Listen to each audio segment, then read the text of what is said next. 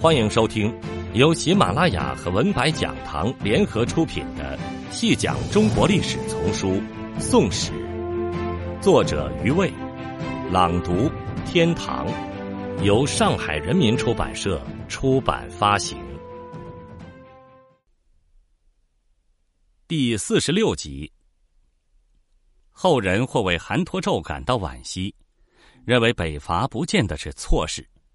但选择的时机不对。若推迟数年发动，应当便能成功，此说有理。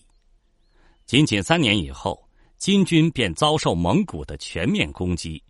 至于二十余年后亡国，北境战事未尝中辍，对宋来说自然是极好的机会。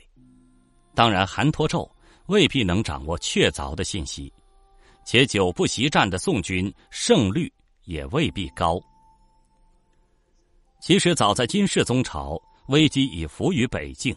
大定初年制服叛乱的契丹人之后，北境契丹人离心之倾向愈强，而金廷也不再信任契丹。单思竭虑者，在于边境契丹人如何不至于为患。由此，完颜亮对金国西北防线的破坏始终无法恢复，原先的立体防御格局无法重建。金世宗被迫寻求一种新的方式，来保护国境的安全，即以大量屯兵配合保边壕，构筑以一条缺乏弹性的防线，来保护国境安全。自大定五年，增加西北边境屯戍军，渐增至十余万人；大定二十一年起，大举增驻边保，可知世宗朝北境并不宁定。只是当时尚不至于威胁金的生存。进入张宗朝，公元一一八九到公元一二零八年，蒙古高原的部落已成了首要的外患。金廷与广吉剌、山之坤、河底新、塔塔儿各部的冲突，已达到关乎国运的地步。明昌六年（公元一一九五）至成安三年。公元一一九八年，金在北境与河底新等部的三次大战，暂时止住了诸部的强势发展，使边境之危机稍得缓解。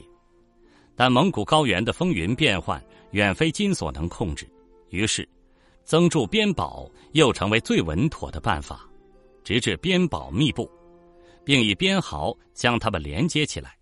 但是。今以边墙自陷其足，是任由北境诸部自由离合，以强并弱，直至最终出现了一支最强大的力量，统一蒙古高原为止。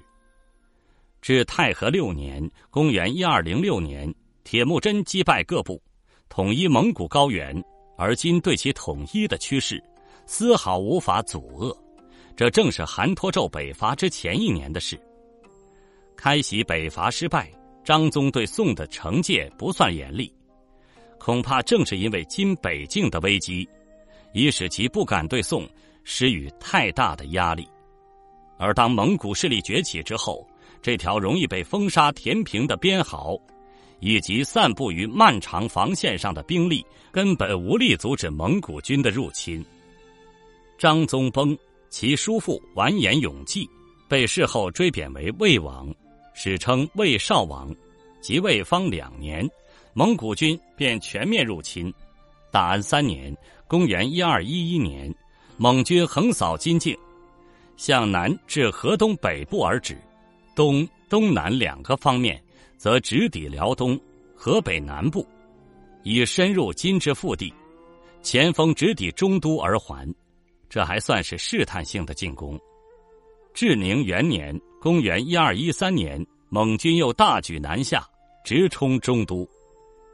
金将何时猎狐杀虎未能守住居庸关，为免于追责，杀魏少王，迎立张宗庶兄完颜询，是为金宣宗。此次蒙军攻势更胜两年之前，除河南、陕西之外，金境各地普遍沦陷，直至山东亦是遍地烽火。宣宗即位仅半年，蒙军便围困了中都，在订立苛刻的城下之盟后，才暂时解围。宣宗稍得舒缓，立即逃离中都，迁都至汴京了。而铁木真便认定这是不友好的行为，重新点燃战火。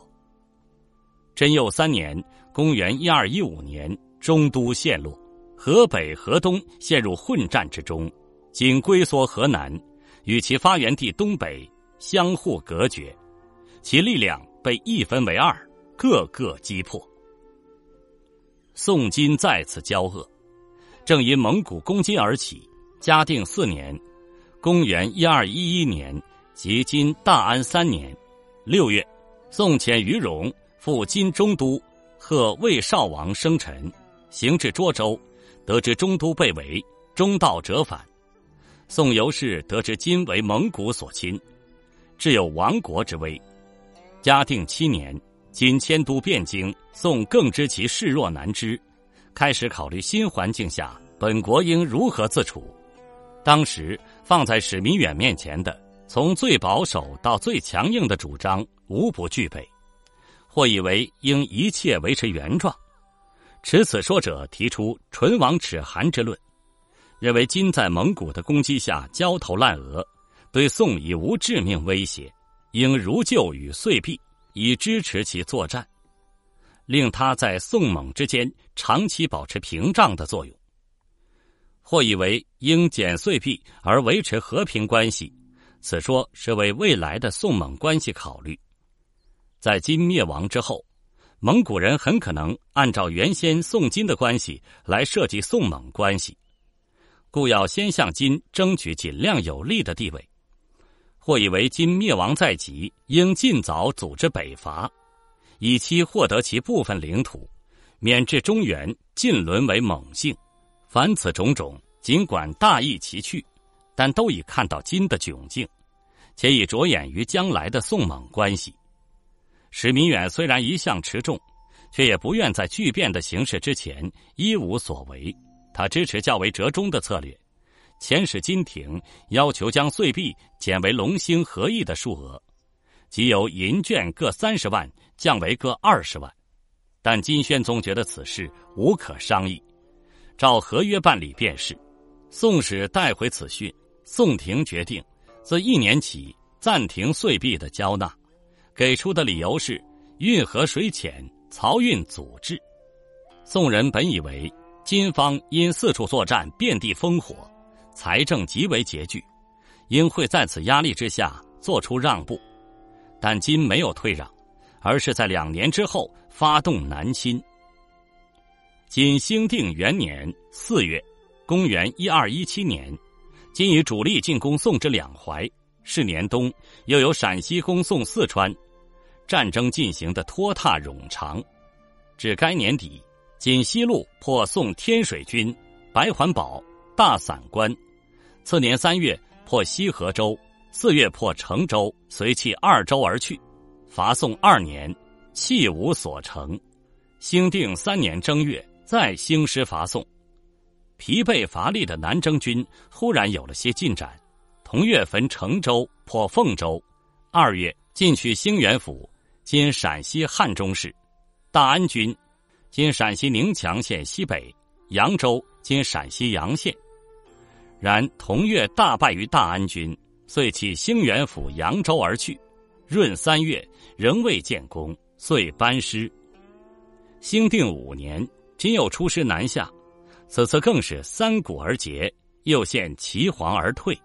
由齐州守城战参与者留下的记录来看，宋于调兵救援方面固然极显拙劣，而金军的战斗力和士气也极堪忧。然宣宗南征之意犹不息。元光元年（公元一二二二年），复以三路军马伐宋，不久渡淮，略有小胜而退。还师时，再三遭宋军追袭，复军于淮水之滨。兴定之五载及元光元年，今几乎年年兴师伐宋，双方各丧失数万，而今切无寸土之入。不为如此，今南侵之时，宋固然反击不利。然而，今之内乱却是宋可以大加利用的。史弥远仍然持重，未以宋之正规军进行大规模的反击，但他希望借助金境内的反金力量，由侧翼对金形成威胁。正是在兴定元年，金宣宗初次兴师南伐之际，宋以楚州为基地，为山东境内的反金武装红袄军提供支持，吸引山东豪杰来投，组成忠义军反攻山东。出战告捷，兴定二年，忠义军将领李全为海州、下密州。今至东路，在宋蒙夹击之中，其势日促。至定兴三年，宣宗再下诏伐宋之后，李全在山东发起全面攻势，而新晋割据山东北部的张林亦附宋，除济南为蒙军所据，山东东路及其他诸州，大多都被投宋的山东地方武装所所占领。金哀宗即位后，于正大元年。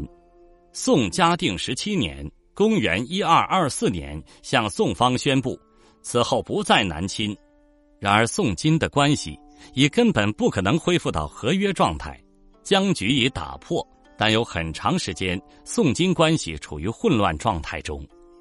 由于蒙古的介入，乱局更行扩大，直至金灭亡之时，局势才得以清晰起来。